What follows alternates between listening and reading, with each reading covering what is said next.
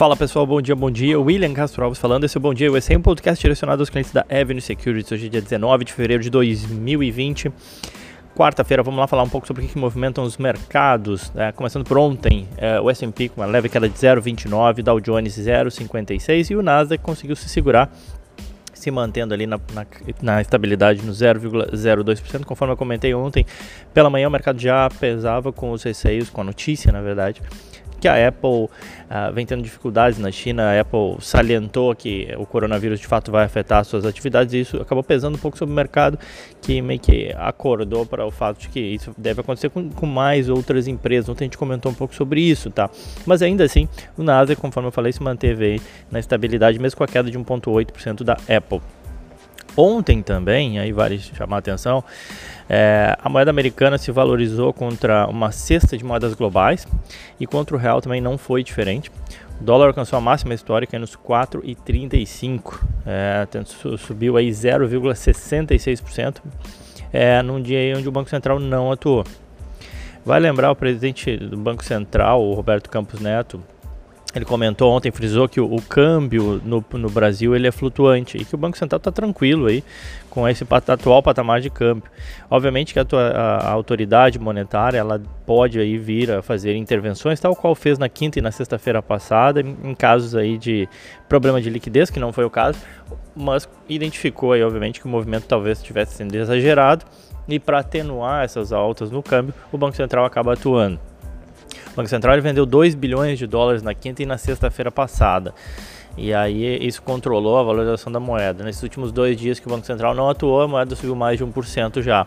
No ano, é, o dólar sobe 7,92% contra o real. Então, ou seja, para quem é, tomou a decisão de não esperar o dólar cair e ali no dia 31 de dezembro, por, 30 de dezembro tivesse, por exemplo, mandar, enviado seus recursos para o exterior, estaria aí acumulando um, uma valorização de 7,92%, mesmo se o dinheiro tivesse ficado parado numa conta nos Estados Unidos.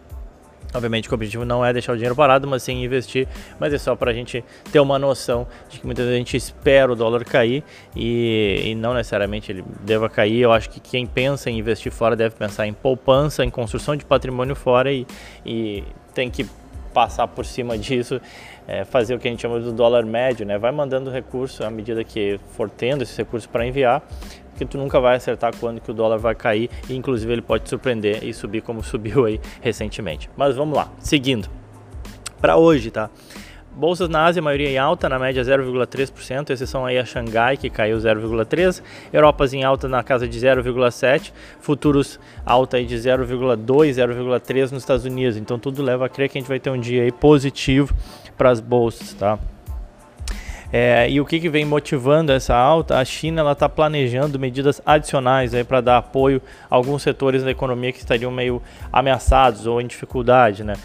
É, especialmente se a gente pensar o setor aéreo, né? Obviamente ninguém viajando na China é muito ruim para as empresas do setor aéreo. Então, é, e, e, por que, que o mercado gostou disso? Porque denota que uh, Beijing, enfim, que, que, a China, que as autoridades chinesas estão realmente preocupadas com a sua economia e que no limite vão agir para sustentar o crescimento econômico, que é o que para o mercado é o que mais importa, obviamente que o, que o crescimento econômico continue existindo é, porque é isso que acaba movimentando aí a, o dia a dia das empresas.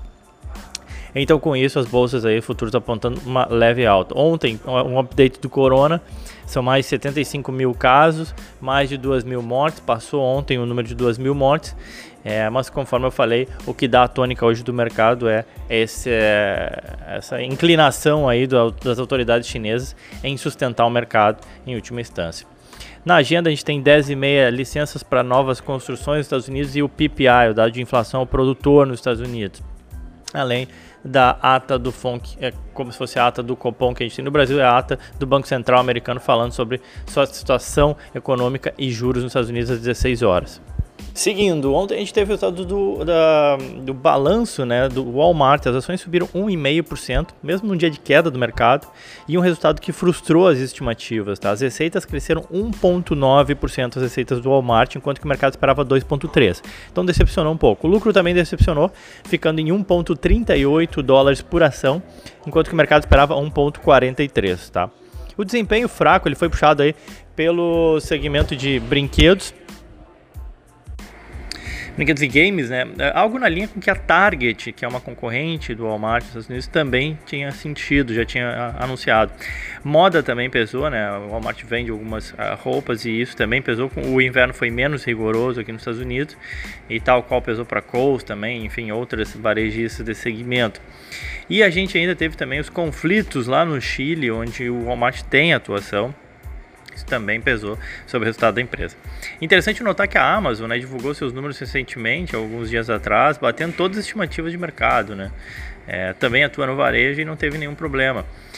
É, e aí vale uma ressalva que o segmento esse de e-commerce no Walmart vem crescendo bem, cresceu bem nesse resultado também. Muita gente aposta o Walmart como um segundo nome aí do e-commerce atrás da Amazon, é verdade, mas o Walmart crescendo forte nisso, entregou um crescimento de receita de 35% no, no, no, segmento específico de e-commerce, ainda que esse segmento não dê lucro para o Walmart, mas ainda assim vem crescendo forte. Eles deram uma ajustada boa nas expectativas também do mercado acerca do crescimento desse e-commerce, revisou para baixo, deve crescer aí 30%. Então vinha crescendo a 35, desacelera um pouco, começa a crescer 30, até porque já cada vez que cresce é um número maior, fica mais difícil crescer, né? Revisaram números gerais de, de lucros também, salientando que essa revisão ela não considera o corona, então quer dizer, pode ser que seja pior ainda. Mas ainda assim eles seguem buscando formas aí de economizar e entregar melhores números. Vale salientar, né, como por exemplo o uso de material reciclável nos uniformes dos trabalhadores, a troca da, da cera usada nos supermercados, para encerar o chão, é, mudando o processo de compra de sacola plástica, enfim, essas medidas parecem bobas, parecem pequenas, né? Mas devem gerar uma economia de 100 milhões de dólares, porque o Walmart é muito grande, né? Então qualquer medida que eles façam, que eles consigam colocar isso né, em toda a sua escala, em toda a sua cadeia, acaba gerando um impacto, 100 milhões de dólares nessas pequenas medidas. As ações do Walmart sobem 18% em 12 meses, negociando aí 23 vezes lucros e um yield aí de aproximadamente 1,8% que mais? A gente tem balanços hoje ainda também sendo divulgados. Garmin, relógios, GRMN, o código, divulga hoje. A Avisa, a locadora de veículos, o código dela é CAR. A Analog Devices, ADI, é o código, uma empresa de semicondutores de 43 bilhões de dólares, se dedica a resolver alguns desafios de engenharia através dos seus sensores, circuitos, algoritmos, entre outros elas divulgam hoje. E tem aí sim, entrando no tema de hoje, falando sobre dividendos, a Realty Income, que seria a primeira alternativa para quem quer investir em dividendos. Não, primeira não no sentido de ser a melhor, mas simplesmente a primeira que eu vou falar aqui, tá? Para os caçadores de dividendos, esse REIT, né, esse fundo imobiliário, ele paga dividendos mensais. Tem um portfólio de 5.900 propriedades comerciais nos Estados Unidos pagam dividendos nada mais, nada menos pelos últimos 592 meses, ou seja, pelos últimos 50 anos, a Realty Income pagou dividendos de forma ininterrupta. Tá?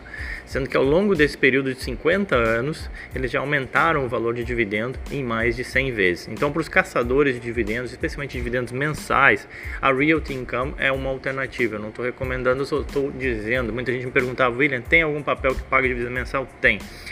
A Realty Income é um deles. O código dela é O, tá? Só O. Divulga resultado hoje, inclusive, tá? E aproveitando o gancho, vamos lá falar um pouco sobre o investimento temático. Hoje eu vou falar sobre esse tema que difere um pouco da tônica que eu vinha seguindo, né? De falar de temas como energia limpa, envelhecimento, causa feminina, games e por aí vai. Vou falar sobre o foco em dividendos, tá? Acho que todo mundo entende o que é um dividendo, né? A ideia é que é ter um pagamento regular de proventos. A ideia é viver de renda e ter mensalmente ou trimestralmente, enfim, um dinheiro entrando na minha conta como resultado dos meus investimentos. Tal qual quando a gente aluga, por exemplo, um apartamento, enfim, para alguém, a gente compra, investe e aluga, enfim. Os dividendos, a ideia é mesmo, eu invisto num determinado ativo e ele me paga algum fluxo de caixa mensal. Apesar de não ser considerado um investimento temático, é um tema que é super conhecido e fácil de entender. Tá? Qual que é a lógica né, do investimento em dividendos? É que empresas que pagam dividendos são aquelas que dão lucro. Né? O primeiro ponto é esse. Ela tem uma, ou tem uma posição confortável de caixa que permite distribuir parte desse caixa para os acionistas. Então, ou seja, ela tem dinheiro para rodar a operação, para o capital de giro, para pagar suas dívidas. Então, normalmente são empresas minimamente maduras que produzem algo que vendem e conseguem ter lucro, né? diferentemente de, por exemplo, de startups, diferentemente de algumas empresas de tecnologia. Então, essas empresas elas tendem a ter uma performance até melhor em épocas de crise, porque elas representam um porto seguro para os investidores e por isso que muita gente gosta das empresas de dividendos. O que, que eu vejo como negativo? São empresas que distribuem. As empresas que distribuem muito é porque elas não têm o que fazer com o dinheiro em caixa, né? O que me soa como algo negativo, né? Ou seja, a sua operação não tem muito mais o que crescer. E os dividendos, eles são tributados na fonte nos Estados Unidos. Por isso, talvez não seja a melhor coisa receber dividendos. O dinheiro ele sai do caixa da companhia que você é sócio e chega para você já 30% a menos que é a tributação do dividendo, tá? Então, assim, esses são dois motivos porque eu particularmente não, não, me, não me seduz muito a ideia de investir baseado em dividendos. Mas, conforme eu falei, são empresas maduras que têm uma boa performance em épocas de crise normalmente e, e, tem, e muita gente gosta dessa ideia de ter esse pagamento mensal aí na sua conta. Forma de se expor? Cara, na verdade, tem mil e uma formas de se expor. Eu falei aí da Realty Income, é apenas uma delas. Eu falei que ia falar de duas, tá? Aí eu acho que a gente teria que fazer uma série aí só para falar das alternativas de dividendos. É, porque são ações americanas, são as ações globais que são negociadas nos Estados Unidos, são os fundos imobiliários, tem os ETFs, enfim, tem muita coisa para falar. É, não dá para falar tudo num podcast só. Eu vou focar num, tá? Num só, é, além do, do Realty Income que eu já falei. É, não estou dizendo que é o melhor, até porque isso depende, tem gente que busca dividendo mensal, trimestral, enfim, mas vou falar apenas em um para gente, para eu fechar minhas duas aí, alternativas de dividendos que eu conforme eu comentei. É Vanguard High Dividend Yield ETF. O código é o VYM, tá? Ele é um fundo que te dá exposição a 400 ações, tá? Ou seja, ele é extremamente diversificado. Com um único fundo, com um único ativo, você se expõe a 400 ações no mercado essencialmente americano, tem algumas estrangeiras também, mas essencialmente americano. Ações aí que tem por característica pagar dividendos de forma estável, como ações do JP Morgan, Johnson Johnson, Intel, Coca-Cola, enfim. Peso maior nas, nas grandes empresas, fazem é o, na composição dessa carteira tem um peso maior nessas grandes empresas.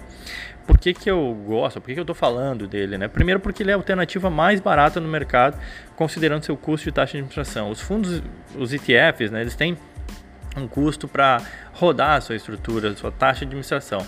No caso desse do VYM, é, o custo dele é de apenas 0,06% ao ano, ou seja, é um custo muito, muito baixo, é, um, é o mais barato do mercado para quem quer se expor aí num ETF de dividendos. Nos últimos 12 meses ele subiu 14% e ele pagou um yield aí de 3% com pagamentos trimestrais. É uma alternativa conservadora, oscila menos que a bolsa, em linha aí com quem busca estratégias de dividendos.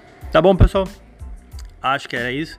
Fico por aqui, espero que vocês tenham gostado. Quem quiser pode me seguir no Twitter ou no Instagram, arroba Era isso. A todos um ótimo dia, aquele abraço.